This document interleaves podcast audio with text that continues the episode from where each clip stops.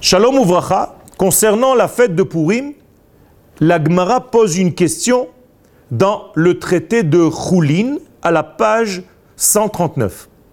La Gemara pose une question très simple. Haman min haTorah minain. Où est-ce que nous avons vu Haman dans la Torah? Pourquoi la question est importante?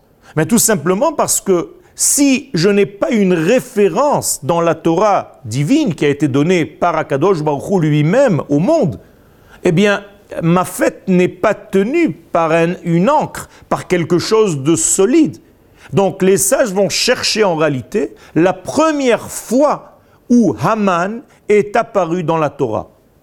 Or, nous savons très bien que Haman n'apparaît pas dans la Torah, puisque Haman, c'est une histoire qui a eu lieu bien après la fin du récit des cinq livres de la Torah, Bereshit, Shemot, Vaikra, Bamidbar et Dvarim. Alors, comment vont faire les sages pour s'en sortir? Ils ont posé une question qui elle-même est un piège, car Haman n'apparaît pas apparemment dans ces cinq livres.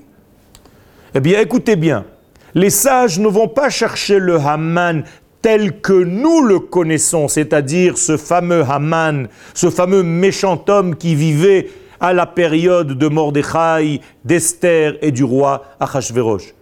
Ils vont chercher bien avant. Et vous savez que la Torah, lorsque vous la voyez sur le parchemin, elle n'a pas de ponctuation. C'est-à-dire que vous pouvez lire des mots comme d'autres mots. Eh bien, la première fois que les trois lettres Hey, Mem, Nun, Haman apparaissent dans la Torah, c'est dans l'histoire du Jardin d'Éden concernant le serpent. Et Akadosh Baruchou pose la question à Adam et à Ève.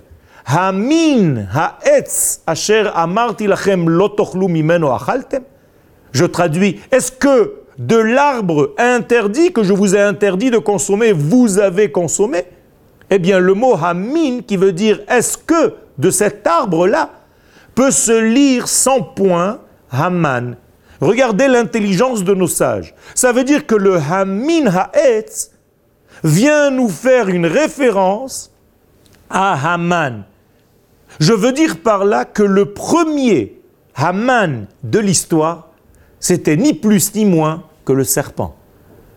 C'est-à-dire que Haman n'est pas un homme. Haman s'est habillé, certes, dans l'homme que vous connaissez dans l'histoire de la Megillah, mais Haman est bien plus qu'un homme. C'est une force qui peut se cacher dans une forme serpentesque qui va venir faire tomber l'homme de son niveau. À bon entendeur, salut